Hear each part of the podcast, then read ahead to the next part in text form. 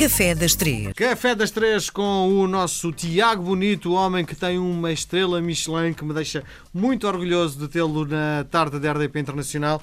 Bom, ó oh, oh, oh, Tiago, tu. Já estou a tratar por tu. não há problema. O, o Tiago já gosta mais de olhar para a receita ou inventar?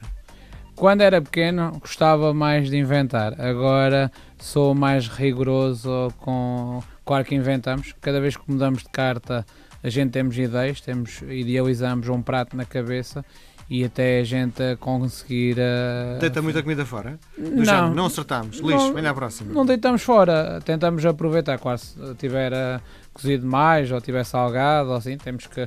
Não podemos, às vezes, uh, fazemos uma fermentação azeda. Hum. Há coisas que não, não podem não estar boas e fazem-nos mal, uh, não comemos. Não, não acontece, mas poderá acontecer. Mas fazemos muita tentativa e erro Cada vez que pensamos num prato, ele nasce no papel e até ele ser dado ao cliente, ele reinventa. E partilha com o resto da equipa? Sempre, sempre com a, com a, com a e equipa. E eles dão, dão bitites? Dão, dão, dão. Porque é assim, normalmente antes de entrar o prato na carta, eu dou a 10 pessoas a provar.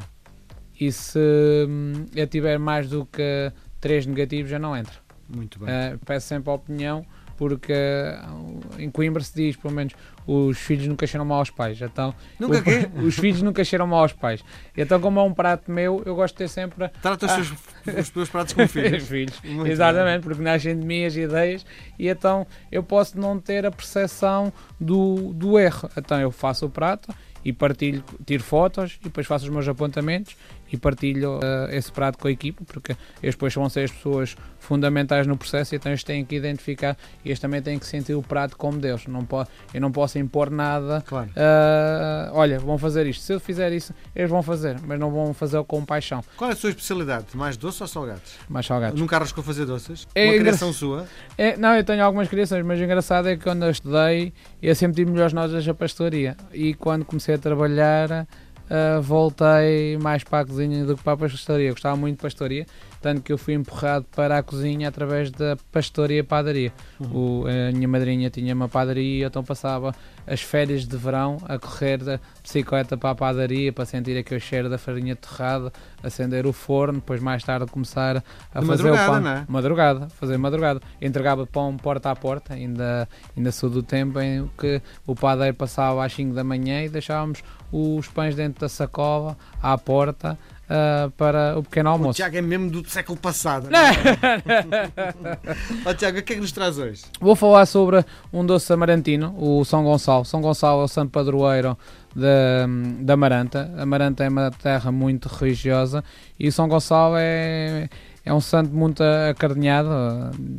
Consta-se que era o santo das beatas, que casava uh, as, as, encalhadas, hum. e então há um doce criado no, no, convento, que é o São Gonçalo. É um doce feito com açúcar, uh, gema, farinha e licor. Neste caso, podemos usavam aguardente vínica, uh, o doce, uh, agora já há quem ponha uh, amêndoa amarga para dar ali alguma subtileza e mais aroma, canela. os ingredientes são todos envolvidos, colocados numa forma untada com hum, manteiga e açúcar, coloca-se o recheio. Poderemos colocar, agora já se coloca a banho-maria para não ficar tão seco. As primeiras receitas ia diretamente ao forno, agora para ficar mais cremoso, fica um género de uma brisa de luz, é um doce muito parecido com, leiria, com, com o de leiria, é um doce muito parecido, aqui a exceção é que não leva amêndoa.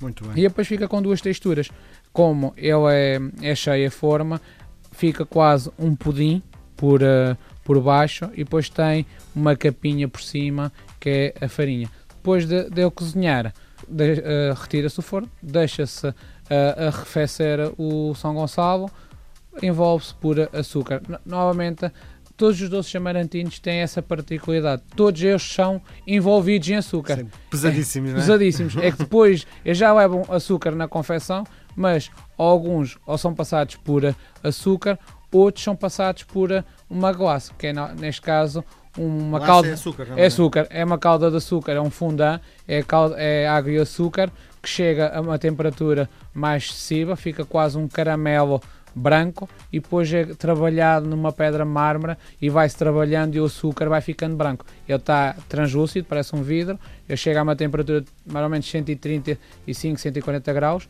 depois colocamos sobre uma, uma pedra de, de mármore, um, untada com óleo de preferência ou com uma gordura, uhum. mas de preferência óleo por causa de não dar cor ao, ao fondant uh, coloca-se essa calda de açúcar e depois com uma espátula ou com um salazar vai se envolvendo, envolvendo, não se pode parar de mexer e ele vai virar um fondant. E esse fondant depois é aquecido, novamente ele fica branco, ele está translúcido, fica branco porque estamos a mexer sempre, ele vai ganhar, uh, vai cristalizar neste caso, o movimento vai fazer com que ele faça cristalização.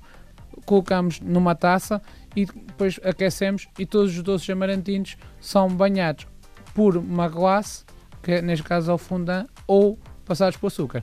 E o, o de São Gonçalo, que é o santo padroeiro da Amaranta, depois é passado por açúcar uh, normal e come-se frio. É um bolo também extremamente uh, doce, mas é uma homenagem uh, ao Santo Padroeiro da Amarante. E é para tomar com quê? Neste caso toma-se com o café, toma-se com, com o café ou com chá. Eu aconselho um chá que tenha alguma um, um algrei, que tenha um bocadinho de citrinos ou uma infusão de ervas frescas, manjericão, que tenha ali. Para cortar um bocado com o doce. Exatamente, eu aconselho que seja uma infusão fresca uh, porque vai sempre melhor que tenha ali. Como eu também leva canela e leva um, limão na sua confecção, se for um chá que tenha alguma acidez, tenha ali uma, uma parte gordurosa do cítrico ou um chá preto ou uma infusão fresca vai muito bem, até vai melhor do que o café, porque o amargo não deixa, não, não nos ajuda no, no palato do torrado, não, não nos permite uh, fazer uma apreciação mais objetiva do doce. Se for um chá, uma infusão, já é diferente e está quente, já nos ajuda a ter uma percepção e a cremosidade não nos mata o palato à primeira dentada. Tiago Bonito, muito obrigado. Muito obrigado.